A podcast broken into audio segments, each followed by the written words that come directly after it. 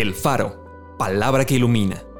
Porciones selectas de la Biblia acomodados como variados y sabrosos alimentos para el espíritu y el alma. Septiembre 3. No se verá contigo levadura en todo tu territorio. El temor del Señor es aborrecer el mal. Aborrezcan lo malo absténganse de toda especie de mal. Miren bien, no sea que alguno deje de alcanzar la gracia de Dios, que brotando alguna raíz de amargura les estorbe y por ella muchos sean contaminados. Si en mi corazón hubiese yo mirado a la iniquidad, el Señor no me habría escuchado. ¿No saben que un poco de levadura leuda toda la masa? Límpiense pues de la levadura vieja para que sean nueva masa, sin levadura como son, porque nuestra Pascua, que es Cristo, ya fue sacrificada por nosotros.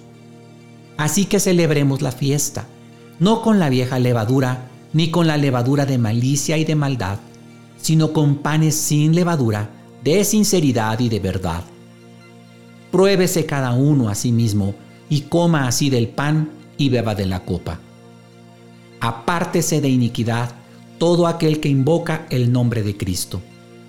Tal sumo sacerdote nos convenía, santo, inocente, sin mancha, apartado de los pecadores. No hay pecado en él. Acompáñame a orar. Señor, en este día vengo humildemente a reconocer que se ha visto levadura en mi vida, que todavía hay pecados pero por ello quiero pedirte que me ayudes a crecer en el temor de Dios para aborrecer el mal como tú lo aborreces. Señor, aquí estoy. Por favor, obra en mi vida.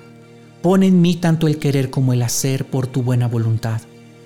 Ayúdame a amarte tanto que verdaderamente desee agradarte en todo, aunque eso pueda ser costoso en mi reputación aunque ello pueda costarme quizás un ascenso, pero si agrado tu corazón, que eso para mí sea suficiente.